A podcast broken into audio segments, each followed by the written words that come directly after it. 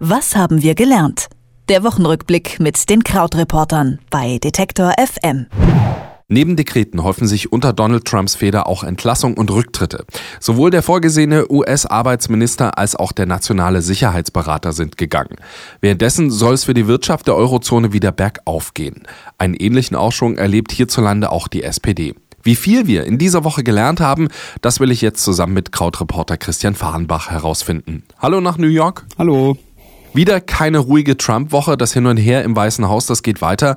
Der vorgesehene US-Arbeitsminister Andrew Putster, äh, der zog seine Kandidatur zurück und der nationale Sicherheitsberater Mike Flynn ist bzw. wurde gegangen. Was genau hat es denn damit auf sich? Ja, genau. Also es ist tatsächlich wieder sehr, sehr viel passiert. Gestern ja dann auch diese sehr komische Pressekonferenz, die zum ersten Mal Trump seit Wochen wieder vor ähm, die Medien gebracht hat, auch welche, die ihn nicht mochten. 77 Minuten hat er da eigentlich frei vor sich hin assoziiert. Aber ähm, tatsächlich die wichtigste Geschichte vermutlich, die uns am längsten beschäftigen wird, ist das, was es mit Michael Flynn alles auf sich hat. Und zwar war der ja vorgesehen als nationaler Sicherheitsberater, also nicht so ganz unwichtiger Job, weil er verschiedene Geheimdienste und Militärsachen koordinieren soll und ist aber auch ein ziemlicher Hardliner gewesen. Jetzt hat aber diese Woche Trump ihn um seinen Rücktritt gebeten und das ist alles ein bisschen komplizierter. Es war dann auch lange nicht klar, ist er freiwillig gegangen, wurde er gegangen, aber vielleicht, wenn wir ein bisschen zurückschauen, worum ging's? Also, noch am Ende von seiner Amtszeit hat äh, Barack Obama Wirtschaftssanktionen gegen Russland ausgesprochen und diese Sanktionen gab es, weil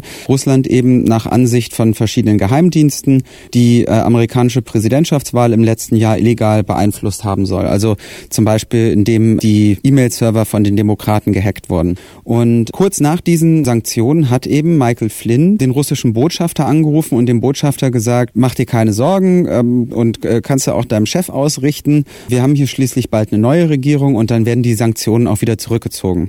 Jetzt ist aber das Problem, dass es in den USA den sogenannten Logan Act gibt. Das ist ein uraltes Gesetz. Und dieses Gesetz verbietet es, Zivilisten mit anderen Regierungen oder mit Vertretern anderer Regierungen zu verhandeln. Das heißt also, Flynn hätte deshalb da gar nicht solche Andeutungen machen dürfen. Aber das war tatsächlich dann wohl auch nicht das, was ihm den Job gekostet hat, obwohl er sogar dann noch gegenüber dem FBI darüber gelogen hat. Also dem FBI hat er gesagt, nee, ich habe das alles nicht erzählt, was ein bisschen blöd ist, weil tatsächlich tatsächlich er einfach nicht wusste, dass viele Leute einfach sich zuschalten im Weißen Haus und von den Geheimdiensten, wenn irgendjemand mit den Russen telefoniert. Also das heißt, die wussten das natürlich alles. Das wird ihn aber alles dann privat betreffen, vielleicht in Form einer Strafverfolgung. Aber was ihm tatsächlich zum Verhängnis wurde, ist wohl, dass er dem Vizepräsidenten Mike Pence auch nichts erzählt haben soll von diesem Gespräch. Und unklar ist auch noch, wie viel Trump wusste. Also es gab gestern dann einen Bericht von Fox News, also normalerweise ein Sender, der Trump sehr wohlgesonnen ist. Und auf dem Sender wurde auch gesagt, dass Trump wohl von Anfang an gebrieft worden sei und von Anfang an gewusst hätte, was da vor sich geht. Das heißt also, es ist Teil von dieser sehr unklaren Gemengelage, wer wann was wusste. Auch wie eng Trump mit Russland verflochten ist, weiß man ja auch immer noch nicht, was auch daran liegt, dass immer noch nicht die Steuerakten von ihm veröffentlicht worden sind. Aber das fühlt sich nach einer sehr chaotischen Woche vielleicht als die Geschichte an, die uns am längsten noch verfolgen wird. Was man eben auch daran sieht, dass es eine Geschichte war, die sich die Trump-Regierung nicht getraut hat auszusitzen, sondern wo man tatsächlich gesagt hat, okay, den Menschen lassen wir fallen. Mhm. Viele träumen ja auch immer noch, Trump selbst aus dem Amt zu jagen. Bisher hat es hauptsächlich die Mitstreiter unter Trump getroffen, aber eben nie ihn selbst. Welche Mittel und Wege gibt es denn überhaupt für so eine Amtsenthebung des Präsidenten? Als erstes muss man sagen, das gab es noch nicht oft, dass so ein Verfahren überhaupt angestrengt wurde. Also selbst bei Watergate und Richard Nixon, da kam es dann letztlich nicht zum Amtsenthebungsverfahren, sondern er ist selber vorher gegangen. Das ist ja jetzt bei Trump ein bisschen unwahrscheinlich. Aber das wäre die erste Möglichkeit natürlich, dass der Druck so groß wird, dass der Präsident sagt, ich lasse das. Die zweite Möglichkeit, das ist so ein ganz kleiner Nebenparagraph, über den hier auch manchmal fantasiert wird, zu sagen, dass der Präsident tatsächlich geistig krank ist und äh, nicht sozusagen nicht zurechnungsfähig ist. Das müsste aber angestrengt werden, soweit ich weiß, vom Vizepräsidenten. Auch sehr unwahrscheinlich. Und die dritte Möglichkeit ist eben, dass es ein Amtsenthebungsverfahren gibt.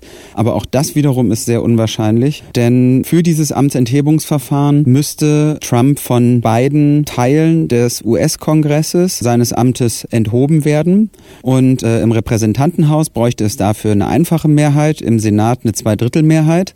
Und das würde bedeuten, dass es einfach noch sehr, sehr viele Republikaner gibt, die sich auf Seite der Demokraten schlagen. Im Haus sind das 24 von 234 republikanischen Abgeordneten. Im Senat müssten es sogar 19 von den 52 Republikanern sein, die es gibt. Also das ist eine sehr, sehr große Nummer. Und bis das passiert, müssten die halt sehr, sehr viel Angst haben um ihre eigene Wiederwahl. Oder plötzlich ein Gewissen entdecken, was bei vielen in den letzten Monaten eigentlich eher verschütt lag. Okay, also das scheint auch relativ unwahrscheinlich. Allen Querelen der Trump-Administration zum Trotz ähm, glauben ja ganz viele Investoren in den USA trotzdem daran, dass unter Trump die US-Wirtschaft tatsächlich wieder gesunden wird. In Europa glaubt auch die EU-Kommission, dass in diesem Jahr die Wirtschaft in allen Staaten der Eurozone wachsen wird. Äh, was genau prophezeit denn eigentlich die EU-Kommission? Ja, genau. Also das ist tatsächlich so eine kleine positive Meldung, die uns auffiel diese Woche. Es ist zum ersten Mal so seit zehn Jahren, dass die EU-Kommission vorhersagt, dass in jedem Land der Eurozone, also das sind 19 Länder im Moment, die Wirtschaft wachsen wird. Insgesamt ist ein Wachstum vorhergesagt von 1,6 Prozent für dieses Jahr, 1,8 Prozent für nächstes Jahr. Das ist auch der Wert, der für Deutschland prognostiziert wird. Aber was eben auch noch ganz interessant an der Statistik war, war, dass wohl besonders Griechenland einen Aufschwung erleben wird und äh, dort soll das Wirtschaftswachstum Wachstum um 2,7 Prozent wachsen. Das kommt natürlich auch davon, dass man ein bisschen leichter wachsen kann, wenn man von einem etwas niedrigeren Wert kommt und natürlich Griechenland immer noch die Krise überwindet.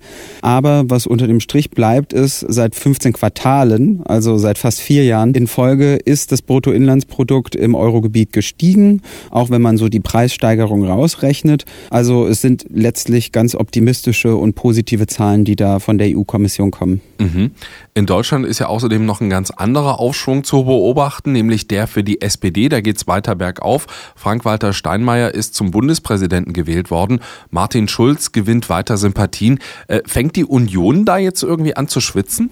Ja, also Frank-Walter Steinmeier, das hat man ja beinahe schon wieder vergessen, aber auch das war diese Woche. Am Sonntag eben mit relativ solider Mehrheit zum Bundespräsidenten gewählt worden. Jetzt nicht ganz so fantastisch, wie es auf dem Papier hätte sein müssen, aber trotzdem 931 von 1239 Stimmen. Und ja, also die Union hat ja diese Woche tatsächlich auch ein bisschen gegen Schulz geschossen und bezeichnet ihn als äh, den deutschen Trump, was natürlich auch irgendwie von der Gestik oder von der, von der Rhetorik auch jetzt nicht unbedingt stimmt und ein bisschen verquer ist. Es zeigt so ein bisschen, dass vielleicht man bei der Union doch langsam Angst hat oder Angst vor diesem Aufschwung der SPD hat. Es ist halt so, dass im Moment es so aussieht, als ob die SPD-Umfragewerte sich stabilisieren können. Es gab ja direkt nach der Nominierung von Schulz gleich so einen Push in den Umfragewerten und dieser Push in den Umfragewerten bleibt eigentlich bestehen. Das heißt, je nachdem, ob das Umfrageinstitut etwas optimistischer ist, haben sie einen Gleichstand mit der CDU. Manche andere sagen so einen kleinen Rückstand, zwei, drei Prozent, aber alles sieht so aus, als ob man das vielleicht möglicherweise bis äh, September noch aufholen könnte. Und bei der SPD ist man da natürlich jetzt sehr, sehr optimistisch und freut sich über die vielen Parteieintritte und es geht so ein Schwung durch die Partei und jetzt wird man halt sehen, ob sich das tatsächlich bis 24. September wird halten können. Was hat uns diese Woche gelehrt? Unter der Trump-Administration geht es immer noch hoch her in den USA.